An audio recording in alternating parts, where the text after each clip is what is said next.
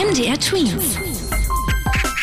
Dein 90 Sekunden Corona-Update. Immer mehr Schüler und Lehrer sind in Quarantäne. Das geht aus den Zahlen der Kultusministerien hervor, die sich um alle Schul- und Bildungsthemen in den Bundesländern kümmern. So müssen sich mittlerweile deutschlandweit 210.000 Schüler und fast 13.000 Lehrer isolieren, weil sie selbst Corona haben oder Kontakt zu einem Infizierten hatten.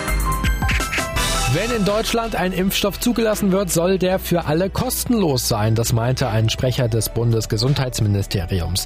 An Impfstoffen wird seit Beginn der Corona-Pandemie unter Hochdruck geforscht. In einigen Ländern wurden sogar schon welche zugelassen. In Deutschland könnte das laut einiger Experten auch noch dieses Jahr passieren.